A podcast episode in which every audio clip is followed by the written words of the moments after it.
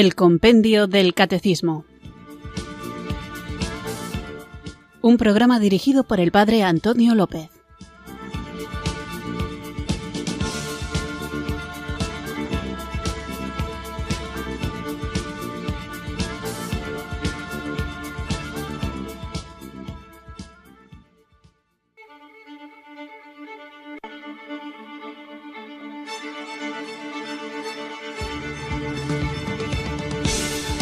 Buenas tardes, queridos oyentes de Radio María. Recibido un cariñoso saludo desde Irurzun, en Navarra, quienes sintonizáis una tarde más esta emisora de la Virgen para escuchar el compendio del catecismo. Vosotros que dedicáis al menos una hora a la formación como creyentes, como cristianos, para conocer el contenido de aquello que nos da la esperanza de que vivimos en la verdad revelada por Jesucristo.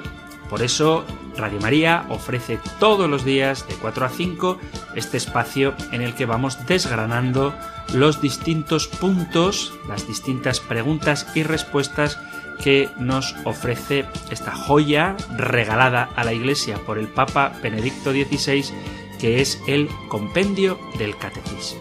Así que doy las gracias a todos los que, como digo, dedicáis esta hora a charlar, reflexionar, a caminar juntos peregrinando por este itinerario que nos mantiene en la certeza de que nuestra fe se sostiene en fundamentos sólidos. ¿Y por qué es tan importante darnos cuenta de que nuestra fe se sostiene en fundamentos sólidos?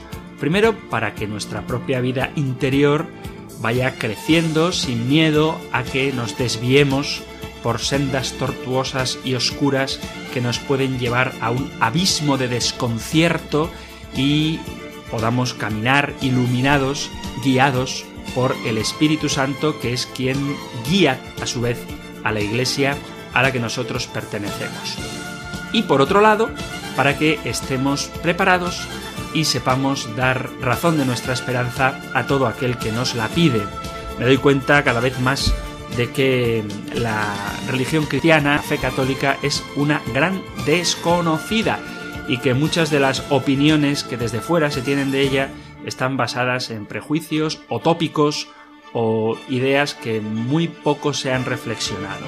Y para que veamos cuál es la verdad de lo que creemos, para que sepamos separar el trigo de la cizaña, para que también sepamos que aunque hay cosas buenas, a lo mejor no son dogma de fe y por tanto se puede no creer en ellas sin estar en herejía, sin estar fuera de la salvación y por otro lado para que sepamos también cuáles son las verdades que necesitamos creer si queremos ser fieles a Jesucristo, pues para eso está el catecismo de la Iglesia Católica y para eso está también de manera más resumida el compendio del catecismo. Así que vamos a comenzar nuestro programa de hoy y lo hacemos invocando al Espíritu Santo y con una oración que hoy es especialmente bonita. Así que juntos, en actitud de oración, invoquemos al Santo Espíritu de Dios.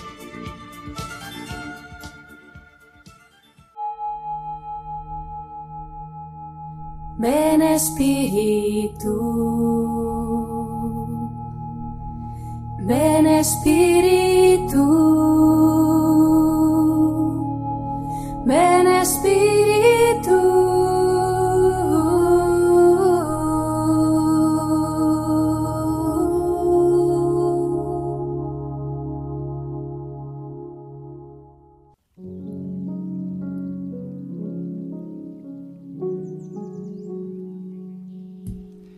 Creo en un solo Dios, Padre Todopoderoso, Creador del cielo y de la tierra, de todo lo visible e invisible. Creo en un solo Señor Jesucristo, Hijo único de Dios, nacido del Padre antes de todos los siglos. Dios de Dios, luz de luz, Dios verdadero de Dios verdadero, engendrado, no creado, de la misma naturaleza del Padre, por quien todo fue hecho que por nosotros los hombres y por nuestra salvación, bajo del cielo, y por obra del Espíritu Santo se encarnó de María la Virgen y se hizo hombre. y por nuestra causa fue crucificado en tiempo de Poncio Pilato. Padeció y fue sepultado, y resucitó al tercer día, según las Escrituras, y subió al cielo, y está sentado a la derecha del Padre. Y de nuevo vendrá con gloria para juzgar a vivos y muertos, y su reino no tendrá fin. Creo en el Espíritu Santo, Señor y dador de vida, que procede del Padre y del Hijo, que con el Padre y el Hijo recibe una misma adoración y gloria, y que habló por los profetas. Creo en la Iglesia, que es una, santa, católica y apostólica. Confieso que hay un solo bautismo para el perdón de los pecados. Espero la resurrección de los muertos y la vida del mundo futuro. Amén.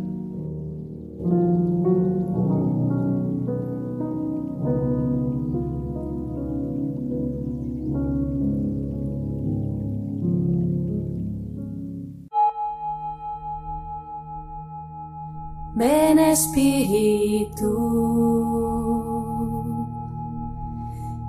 Espíritu, ven.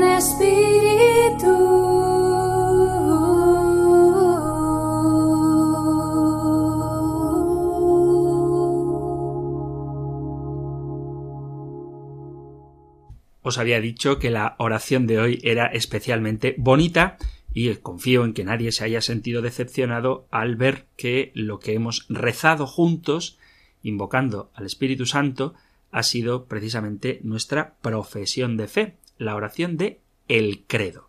Y es que os recuerdo, queridos oyentes, que estamos en el capítulo tercero de la primera sección del compendio del catecismo, y dentro de este capítulo tercero había dos partes. La primera, creo, como respuesta del hombre a Dios, creo, el asentimiento de fe, el acto de fe, como la respuesta del hombre a Dios que se revela, y una segunda parte que es en la que estamos ahora, que es creemos, y por eso en el programa anterior dedicábamos nuestro espacio a ver por qué la fe, además de ser un acto personal, es también un acto eclesial. Y veíamos, citando la Sagrada Escritura, como la Iglesia es la que cree en Jesús y que la fe que nosotros profesamos no es una fe individual, no es una fe meramente individual, es verdad que cada persona, cada individuo acepta la fe, pero la acepta dentro de la Iglesia. Y cómo es en la Iglesia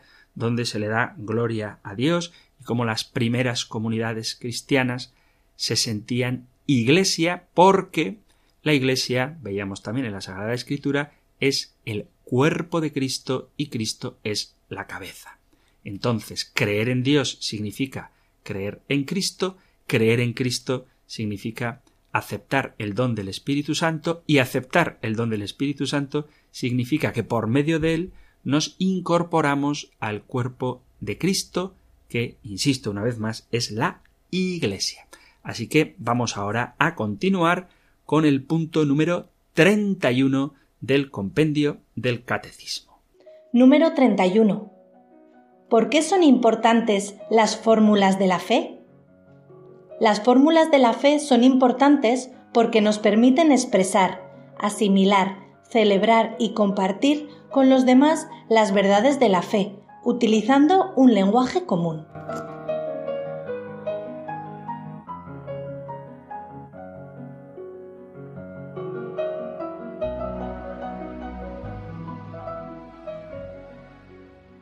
Las fórmulas de la fe es lo que nosotros de manera popular llamamos el credo. Antes de profundizar un poco en esto, vamos a analizar así muy por encima cuál es el credo en el que actualmente nosotros profesamos. Cuando nosotros, como creyentes, nos reunimos para rezar en la Santa Misa antes de el domingo, en la Santa Misa del domingo y las grandes solemnidades, antes de pasar a la liturgia eucarística, recitamos juntos el credo.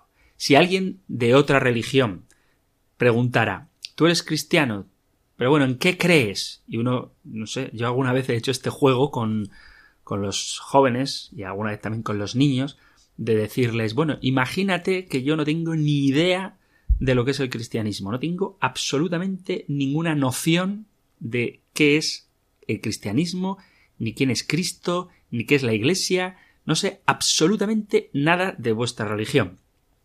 Dime, ¿en qué crees? Imagínate que yo vengo de lo profundo de una selva y me hablan de una religión diferente, una religión nueva, y me y pregunto, bueno, ¿y, ¿y, vosotros que sois cristianos o algo así? Me han dicho, ¿eso qué es? ¿En qué creéis los cristianos?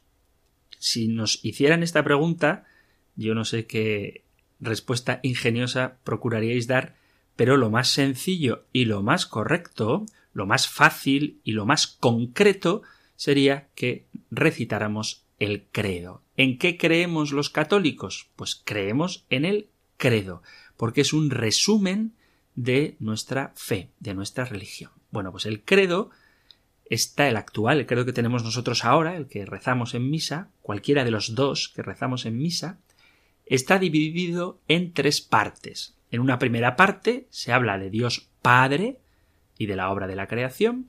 En una segunda parte se habla de Dios Hijo, es decir, de Jesucristo y de la obra de la redención.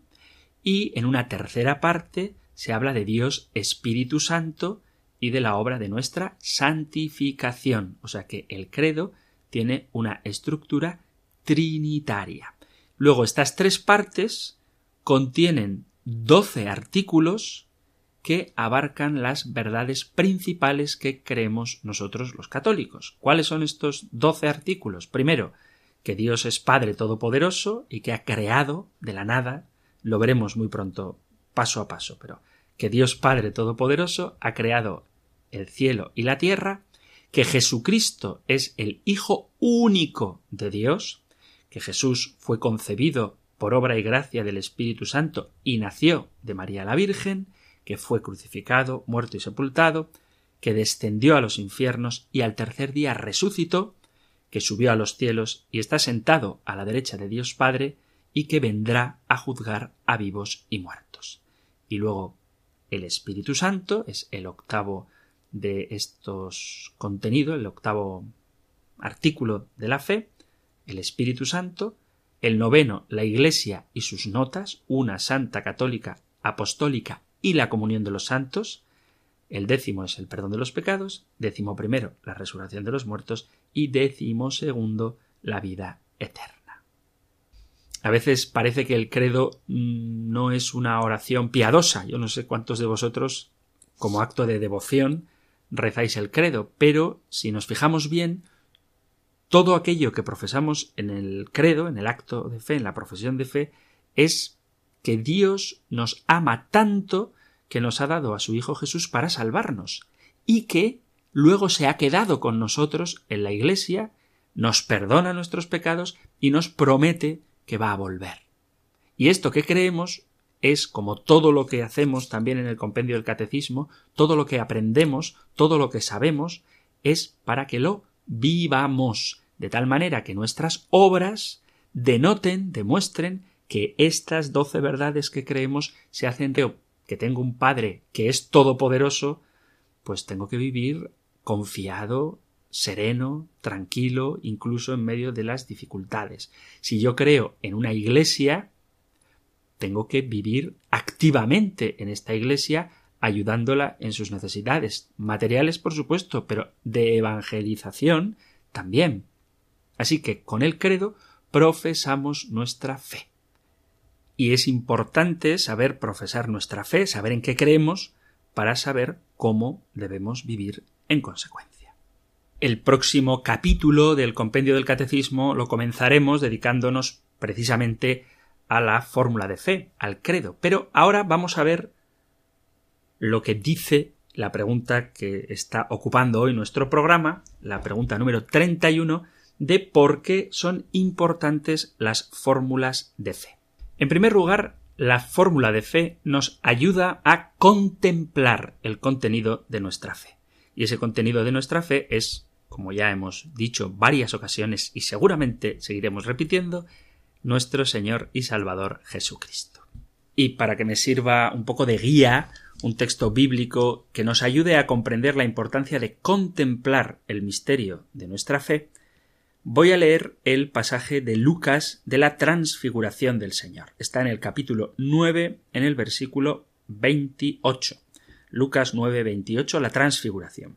Unos ocho días después de estas palabras, tomó a Pedro, a Juan y a Santiago y subió a lo alto del monte para orar. Y mientras oraba, el aspecto de su rostro cambió, sus vestidos brillaban de resplandor. De repente, dos hombres conversaban con él. Eran Moisés y Elías, que apareciendo con gloria hablaban de su éxodo que iba a consumar en Jerusalén. Pedro y sus compañeros se caían de sueño, pero se espabilaron y vieron su gloria y a los dos hombres que estaban con él. Mientras éstos se alejaban de él, dijo Pedro a Jesús Maestro, qué bueno es que estemos aquí. Haremos tres tiendas, una para ti, otra para Moisés y otra para Elías. No sabía lo que decía.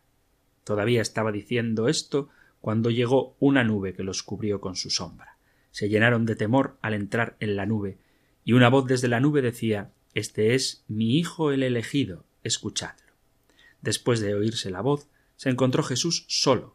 Ellos guardaron silencio y por aquellos días no contaron a nadie nada de lo que habían visto. Elijo este texto para hablar de la importancia de contemplar la realidad de lo que creemos, que es lo primero que debemos hacer ante el acto de fe, porque Jesús sube al monte para orar, dialogar con el Padre y sintonizar todavía más su voluntad con la de Dios Padre a propósito de lo que tiene que ocurrir y se lleva consigo a Pedro, a Santiago y a Juan, que son, como sabéis, sus apóstoles más cercanos y testigos también de otros momentos muy importantes del ministerio de Jesús, como la oración de Getsemaní o la resurrección de la hija de Jairo.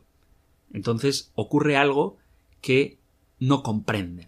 El rostro de Jesús se transfigura delante de los discípulos y sus vestidos se vuelven blancos y resplandecientes.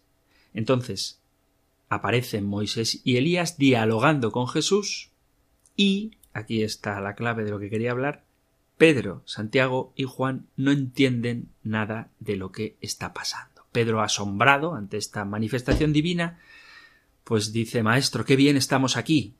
Hagamos tres tiendas, una para ti, otra para Moisés y otra para Elías.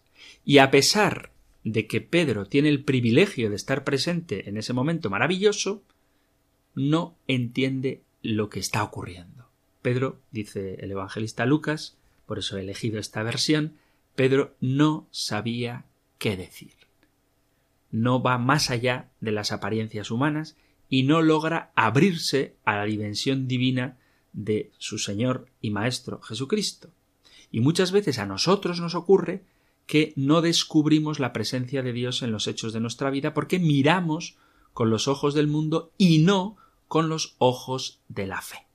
Entonces, el credo es algo que nos tiene que ayudar, la fórmula de fe, a contemplar con ojos de fe todo aquello que nos rodea. La realidad del mundo, que ha sido creada por Dios, la realidad de Jesucristo, que nos ha salvado haciéndose hombre y muriendo por nosotros, y la realidad del Espíritu Santo que vive y late en la Iglesia.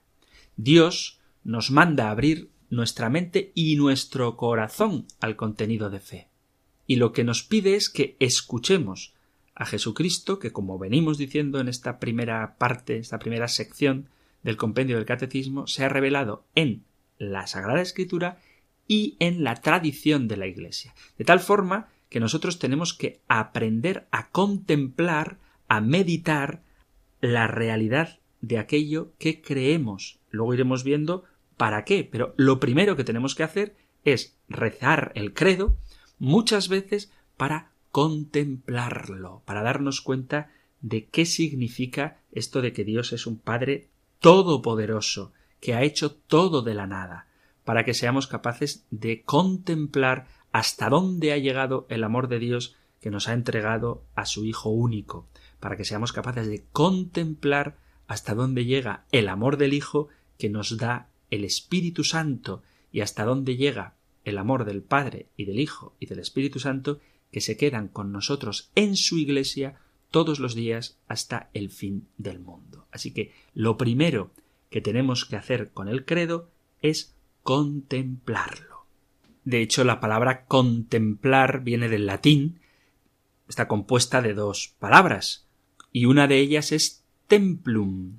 Contemplar significa estar en el lugar sagrado para ver el cielo. Entonces hay que acercarse al credo para contemplar, para ver cómo todo lo que Dios nos ha querido decir, todo aquello que compone la doctrina que nos salva, está en una fórmula que debemos dedicar tiempo a mirar atentamente para conocer la riqueza de aquello en lo que creemos. Entonces, ¿cuál es la importancia de la fórmula de fe? Pues una de las razones, iremos viendo otras, es la contemplación. Cuando uno diga, es que tengo que rezar y ahora mismo no sé dónde dirigir mi pensamiento, cómo dialogar con Dios, de qué hablar con Dios en mi oración. Bueno, pues coge el credo y utilízalo como herramienta que te ayude a dialogar con Dios. Y empieza a decir qué significa para ti o dialogar con el Señor, que significa para ti que crees que Dios es un Padre. Esta breve afirmación, creo en Dios Padre, ya tiene que suponer para nosotros un material de contemplación, de diálogo, de emoción, que aunque muchas veces lo atribuimos cuando rezamos el Padre nuestro, también estamos llamando a Dios Padre cuando rezamos el credo. Hay un poema de José María Pemán que quizá lo vuelva a recordar en el capítulo, en la sección del compendio del catecismo dedicada precisamente a la oración, al Padre Nuestro, pero hay una poesía de mi admirado José María Pemán que dice así La pastorcilla aprendió el Padre Nuestro de niña.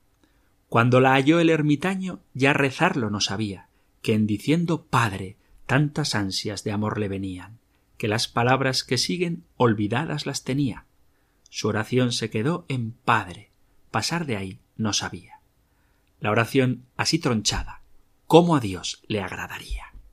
Es hermosa esta poesía, es precioso este verso, pero quiero decir que cuando uno se pone a contemplar los misterios de nuestra fe, encuentra en ellos una riqueza también de vida espiritual asombrosa, no meramente intelectual. Así que el credo, las fórmulas de fe, nos ayudan a contemplar.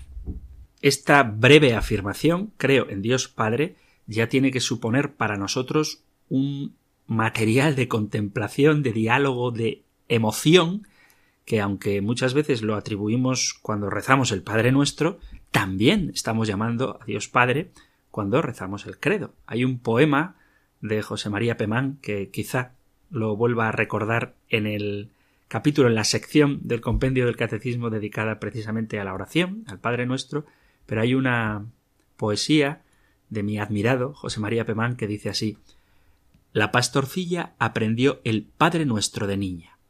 Cuando la halló el ermitaño ya rezarlo no sabía, que en diciendo Padre tantas ansias de amor le venían, que las palabras que siguen olvidadas las tenía. Su oración se quedó en Padre, pasar de ahí no sabía. La oración así tronchada, ¿cómo a Dios le agradaría? Es hermosa esta poesía, es precioso este verso, pero quiero decir que cuando uno se pone a contemplar los misterios de nuestra fe, encuentra en ellos una riqueza también de vida espiritual asombrosa, no meramente intelectual. Así que el credo, las fórmulas de fe, nos ayudan a contemplar. Y lo mismo podríamos decir con la afirmación de que creo en Dios que es Padre todopoderoso. Cuando uno contempla esta realidad, no meramente la formula, sino que además la contempla, puede sentirse tranquilo y sereno incluso en los momentos más difíciles de su vida. Tengo. Si nada es imposible para ti, ¿por qué tengo miedo? Si nada es imposible para ti, ¿por qué tengo miedo? Si nada es imposible para ti, ¿por qué tengo miedo? Si nada es imposible para ti. Lo dicho, el credo, la fórmula de fe, es importante para nosotros porque puede convertirse, debe convertirse en objeto de contemplación. Así que os animo a que hagáis oración con el credo. ¿Por qué más son importantes las fórmulas de fe? Pues son importantes también porque nos permiten expresar el contenido de nuestra fe. Hace pocos programas nos dedicábamos, aludiendo también al punto número 29 del compendio del catecismo, a esta afirmación de que no existe contradicción entre la fe y la ciencia, cosa que no voy a repetir. Pero también tenemos que ver qué relación hay entre la fe y la cultura, porque tiene gran importancia que sepamos expresar adecuadamente aquello en lo que nosotros creemos. Vuelvo a repetir una situación en la que muchas veces os podéis encontrar, así en un tono a veces cómico, alguien dice creo en Dios, sí, pero ¿en cuál Dios? Porque claro, creer en Dios significa mucho no si tienes el credo, porque tú no crees en Dios así en abstracto, tú crees en Dios Padre Todopoderoso, Creador del cielo y de la tierra, de todo lo visible e invisible, ¿eh? es decir, tú crees en Dios Padre, Padre de nuestro Señor y Salvador Jesucristo. Por lo tanto, la profesión de fe nos ayuda a dar una respuesta a la cultura de hoy para que quede claro, que quede acotado qué es lo que nosotros decimos, que afirmamos cuando decimos que tenemos fe. No se trata de una cosa abstracta o etérea. Incluso la palabra fe no es igual en un contexto cristiano católico que en un contexto de transformación personal, de coach y de autoafirmación. Nos vimos la fe, ya lo vimos también, como un anhelo de que las cosas vayan bien, que la fe como respuesta a Dios que se revela. Entonces, es muy importante que sepamos expresar nuestra fe para que haya una relación de entendimiento entre nuestra fe y nuestra cultura. Y a esto nos ayuda el credo. También la fe pretende ser una interpretación de la realidad y una clave para la existencia humana. Y por eso vivimos en una cultura que tiene su propia interpretación de la realidad y sus propias claves para la existencia humana. Y por tanto, la fe no puede ser ni puede transmitirse si no es en categorías claras. Los primeros cristianos, de manera especial San Pablo, fue pionero en este tema, abriendo el diálogo entre la fe y la cultura para transmitir el Evangelio en claves culturales que eran distintas a las judías. Y luego la Iglesia primitiva supo expresar también en distintas culturas este mensaje evangélico. La teología se va elaborando a lo largo de los siglos y se va formando la liturgia, el derecho canónico, etc. y se transmite el Evangelio a través de estas realidades de manera cultural. El cristianismo invadió, imbuyó, mejor dicho, todo el contexto cultural europeo precisamente de la fe. Y en ese contexto de cultura, de diálogo, de apertura, de deseo de hacer conocer el Evangelio, se fueron realizando las primeras formulaciones de fe. Lo iremos viendo en próximos programas. Pero lo que quiero decir ahora es que es importantísimo que nosotros sepamos expresar adecuadamente el contenido de nuestra fe. Cuando uno dice creo en Jesucristo, no está diciendo que cree en Jesucristo, cosa absurda pero muy común, como si fuera el Che Guevara o un maestro espiritual, sino que creo en Jesucristo, su único Hijo, Hijo único de Dios, nacido de Santa María Virgen, que padeció históricamente en tiempos de Poncio Pilato, que fue crucificado, muerto y sepultado. Es decir, cuando yo digo que creo en Jesucristo, estoy diciendo, con la fórmula de fe, algo muy concreto. No me estoy refiriendo a que creo en Él como quien cree que tal presidente de un equipo de fútbol lo va a llevar a lo más alto de su carrera deportiva, o como quien dice que cree en su médico cuando le va a sanar de una enfermedad difícil o en su nutricionista cuando le va a ayudar a adelgazar. Cuando digo creo en Jesucristo con la fórmula de fe, estoy diciendo algo muy específico y por lo tanto las fórmulas de fe nos ayudan a expresar en concreto de manera inequívoca qué es aquello en lo que nosotros creemos y qué decimos cuando decimos que creemos.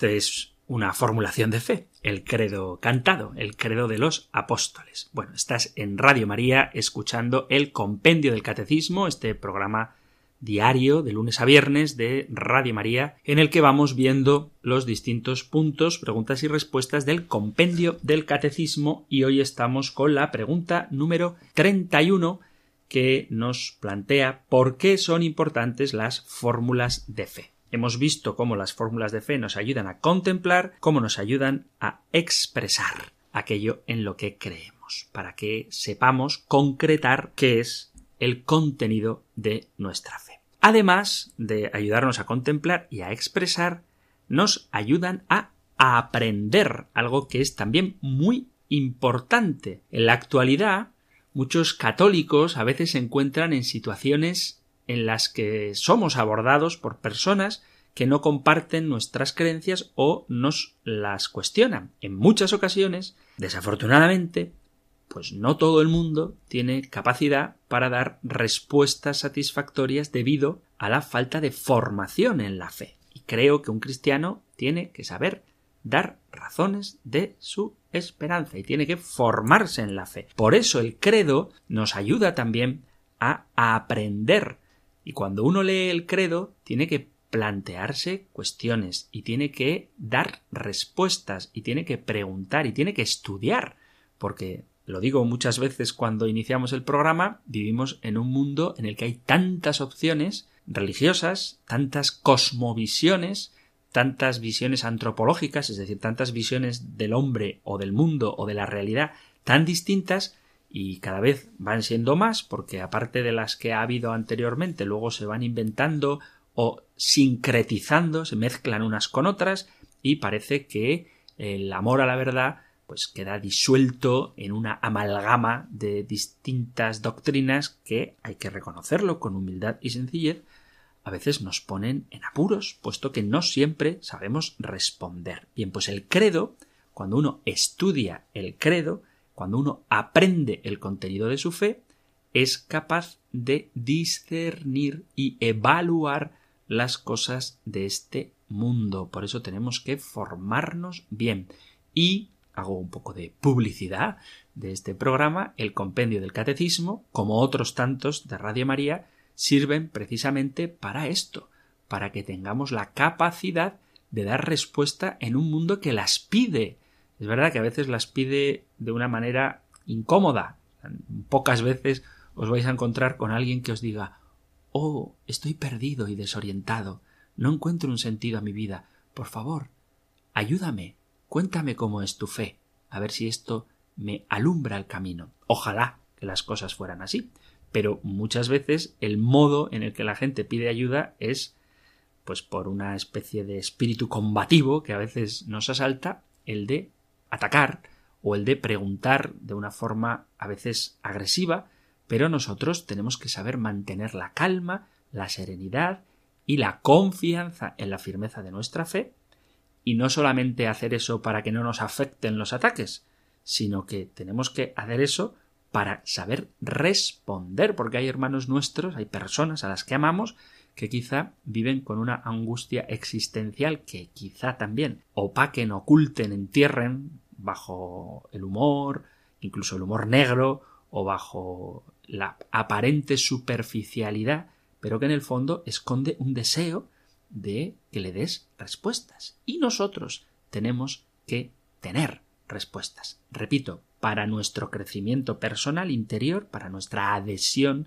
a Jesucristo, para ir configurándonos según el modelo que Dios ha querido para todos los hombres, el hombre perfecto que es Jesucristo, pero también para ser luz del mundo y sal de la tierra, para que nadie que se acerque a un cristiano se vaya sin respuestas o peor aún diciendo, va, estos no tienen ni idea.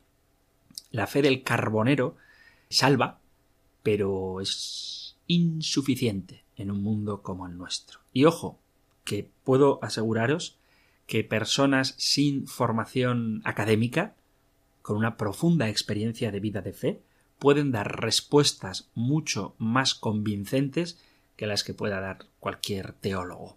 Sin embargo, es tarea nuestra que en la medida de nuestras posibilidades nos formemos. Y en este sentido, el credo nos ayuda a aprender. ¿Por qué? Porque cuanto tú conoces algo, lo amas. Conocer nuestra fe es necesario para amar nuestra fe, puesto que nadie ama lo que no conoce. Los católicos debemos conocer el contenido de nuestra fe. Porque la fe, y esto es algo importantísimo, no es esencialmente un cúmulo de sentimientos, sino una adhesión de todo nuestro ser a un conjunto de verdades. Esto de los sentimientos es muy importante. Os puedo asegurar que sabría daros nombres de personas que afirman sentir hormiguitas o maripositas en el estómago cuando hablan de Jesucristo y ponen en sus estados de WhatsApp o en sus páginas de Instagram o Facebook frases bíblicas, que está muy bien, ¿eh? que ojalá que lo sigan haciendo, pero que quedan muy lejos de luego vivir lo que eso significa. Entre otras cosas, porque muchas de esas frases están totalmente sacadas de contexto y desconocen lo que seguir a Jesucristo implica. Y por muy bien que tú te sientas, el hecho de tener paz interior no significa necesariamente que estés en comunión con Dios, pues que a veces esa paz es fruto precisamente de una vida al margen de lo que Dios te pide, porque Dios te implica. Cuando una persona, por poner un ejemplo muy tonto, no va a misa ningún domingo porque se siente muy en paz en la cama después de haber trasnochado el día anterior, efectivamente estará muy cómoda y estará muy a gusto, pero eso no significa que esté en comunión con Dios. Es un ejemplo tonto, pero creo que es bastante claro para darnos cuenta de que sentir no significa estar adherido a Jesucristo, puesto que la paz que Cristo nos da no es como la paz de este mundo. Lo dice literalmente Jesús en el Evangelio de San Juan en el capítulo 14, versículo 27, dice la paz os dejo, mi paz os doy, no os la doy yo como la da el mundo. Así que no confundamos la paz del Espíritu Santo, que es una paz que te implica, que te mueve, que te agita, que te espolea, que te, que te hace ser luz del mundo y sal de la tierra, que te hace arder de una inquietud santa que te llena de gozo pero no te deja tranquilo, no confundamos esa paz con la paz serena de los cementerios. Entonces, tenemos que conocer nuestra fe, los contenidos de nuestra fe, porque la fe no es fundamentalmente un sentimiento, sino la adhesión de todo nuestro ser, sentimientos, emociones, intelecto, a un conjunto de verdades. Y para eso debemos conocer a fondo la fe de la Iglesia, porque vuelvo a repetir, lo que no se conoce no se ama. Además, hay un trinomio que suelo usar yo cuando despido el programa de la voz del Papa, que es conocer, amar y servir. Suelo decir que conozcamos y amemos al Santo Padre para mejor poder conocer, amar y servir a nuestra Madre la Iglesia. Pero para poder servir, para poder amar, hay que conocer. Y además, como decía antes, tenemos que saber dar razón de nuestra esperanza. Dice San Pedro en el texto de la primera carta de Pedro, capítulo 3, versículo 15, que tenemos que estar siempre dispuestos a dar razón de nuestra esperanza a todo aquel que nos la pida. Hay que mostrar convicción con argumentos, es decir, que la convicción, el apasionamiento, es algo bueno, es algo necesario, ojalá que todos lo tengamos, pero no es suficiente. Hay que tener argumentos sólidos y capacidad de convencer con toda dulzura y mansedumbre. En concreto, dice San Pedro, primera Pedro 3.15, dice, leo desde el versículo 13, primera de Pedro 3.13 en adelante. ¿Quién os va a tratar mal si vuestro empeño es el bien? Pero si además tuvierais que sufrir por causa de la justicia, bienaventurados vosotros. Ahora bien, no les tengáis miedo ni os amedrentéis. Más bien, glorificad a Cristo el Señor en vuestros corazones, dispuestos siempre para dar explicación a todo el que os pida una razón de vuestra esperanza, pero con delicadeza y con respeto, teniendo buena conciencia, para que cuando os calumnien queden en ridículo los que atentan contra vuestra buena conducta. Y para mantener esta delicadeza y respeto es necesario tener herramientas que no nos pongan nerviosos. Yo os aseguro que cuando uno se pone agresivo es porque tiene miedo. Yo cuando veo una araña, normalmente, si puedo, me deshago de ella, porque me dan miedo. Sin embargo, si veo una mariposa, pues probablemente no le haga nada porque no me da miedo. Entonces, cuando uno se pone agresivo, es porque tiene miedo. ¿Cómo evitamos el miedo? Teniendo una muy buena formación cristiana, siendo conscientes de que eso que creemos no me pone en juego a mí, en el sentido de que yo tengo que exponer las verdades de mi fe, la fórmula de fe, y tengo que saber defenderla. Si luego la otra persona, por razones más o menos argumentadas, quiere rechazarla, es un problema suyo, pero tú nunca tienes que sentirte personalmente atacado porque alguien no acepte la fórmula de fe, siempre y cuando tengas la tranquilidad de saber que has tenido una respuesta adecuada.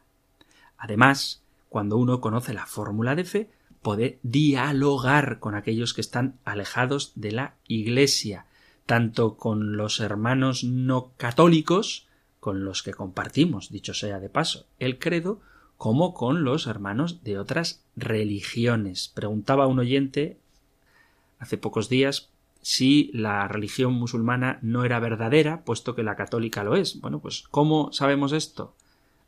Formula el credo. ¿Eres capaz, tú, musulmán, o adventista, o sintoísta, o de la cienciología?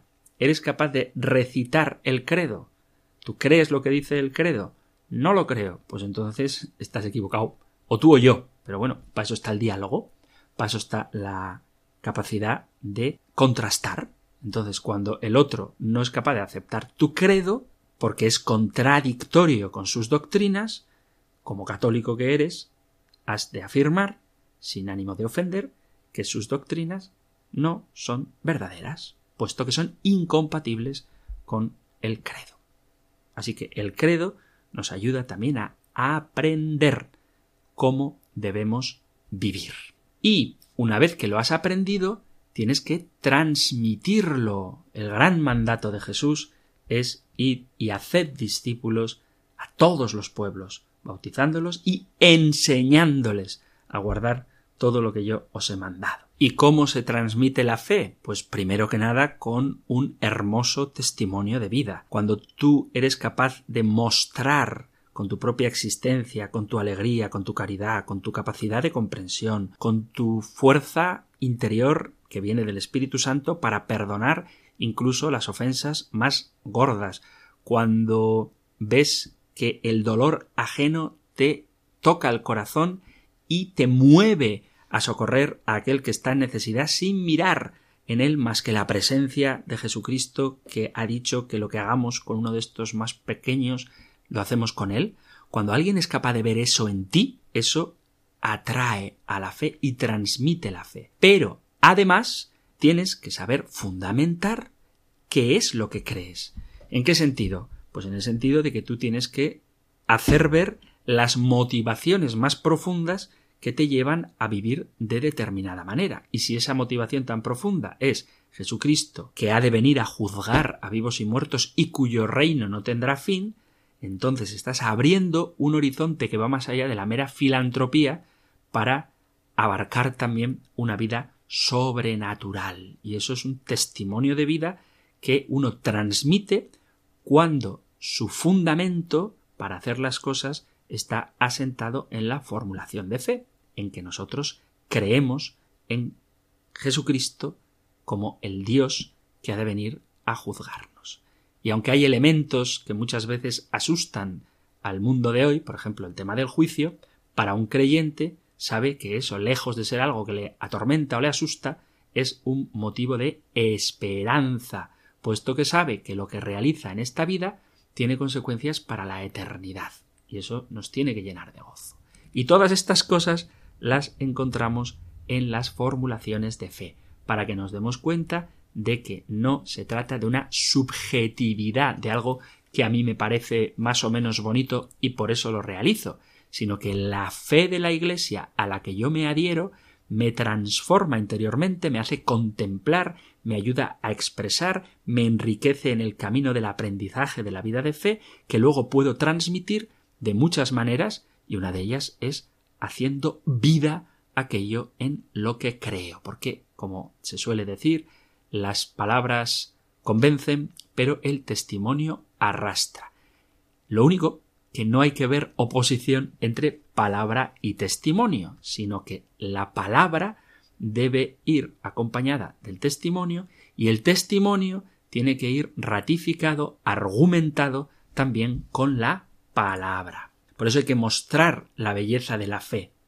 Una belleza de la fe que está también en la doctrina. Una piedad sin doctrina, una vida de testimonio sin doctrina, suponiendo que eso pueda darse, es muy vulnerable y muy frágil ante el acoso intelectual en el que muchas veces nos podemos ver envueltos porque tú puedes ver a un hombre dando de comer a un anciano sin visitas en una residencia, pero habrá personas sin fe, quizá menos, esto lo hablamos otro día si queréis, pero habrá, puede haber, o sea, no es imposible que haya personas sin fe que estén en el mismo voluntariado. Y sin embargo, nosotros tenemos que aportar a la mera caridad humana, al, al mero asistencialismo, que es una cosa muy buena, pero al mero asistencialismo nosotros tenemos que aportarle la dimensión sobrenatural. ¿Para qué? Para que aquel hombre que tiene buen corazón enriquezca su corazón con la presencia de Jesucristo y así alcance la salvación eterna. Pero ¿cómo hacemos, cómo partimos, de dónde arranco yo para testimoniar doctrinalmente mi vida? De la fórmula de fe, de este tesoro que debemos llevar en la cabeza y rezar constantemente para que haga mella en nuestro corazón el credo. Qué riqueza, qué grandeza, qué transformación puede obrar en nosotros esta fórmula de fe si en el Espíritu Santo, unidos a Jesucristo, damos gloria al Padre, rezándola y meditándola, contemplándola, expresándola, aprendiéndola, transmitiéndola y sobre todo viviéndola.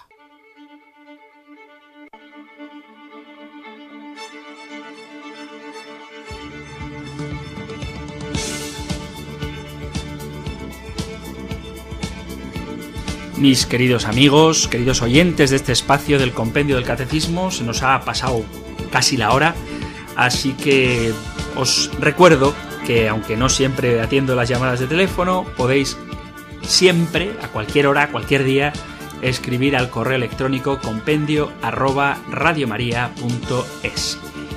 Hace poco recibí una pregunta que varias personas han ido haciendo desde que hablamos de las Biblias y bueno, muchos preguntan que les aconseje yo, pobre de mí, una Biblia que les vaya a gustar. Bueno, ya dije que para elegir una buena Biblia basta con que tenga el Nil Obstat o el Imprimatur, que eso nos da la garantía de que es una Biblia católica, pero si queréis elegir una buena Biblia, pues en vez de fiaros de mi criterio, que a lo mejor no coincide con el vuestro, os animo a que vayáis a la librería diocesana de vuestro pueblo o al lugar de vuestra diócesis o al lugar donde queráis comprar la Biblia y cojáis varias Biblias.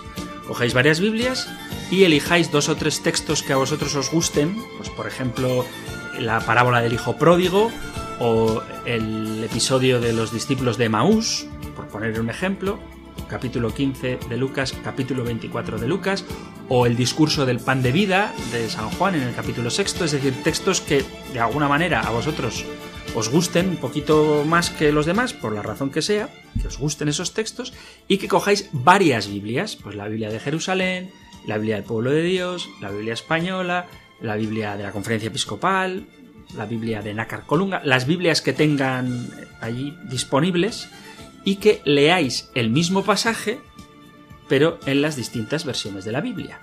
Y así vosotros mismos podréis juzgar cuál es la traducción que más os gusta. Si alguna tiene un lenguaje un poquito más áspero o unas frases con giros que a lo mejor no os resultan cómodos de leer, pues la descartáis.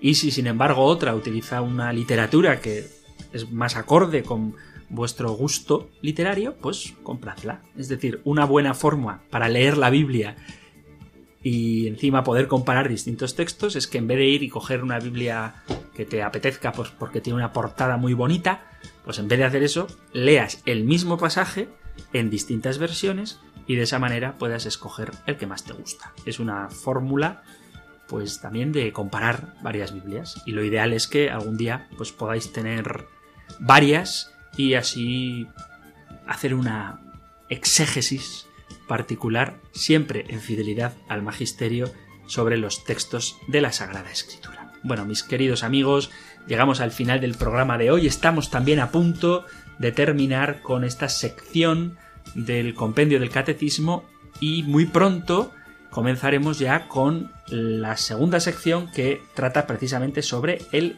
credo e iremos desmenuzando artículo a artículo cada una de las verdades de nuestra fe. Mientras tanto, os doy la bendición con la que Moisés pidió a Aarón que bendijera a sus hijos, a los hijos de Israel. El Señor te bendiga y te proteja, ilumine su rostro sobre ti y te conceda su favor. El Señor te muestre su rostro y te conceda la paz. Muchísimas gracias por escuchar el compendio, gracias por estar ahí y si queréis volvemos a encontrarnos en un próximo programa. Un abrazo.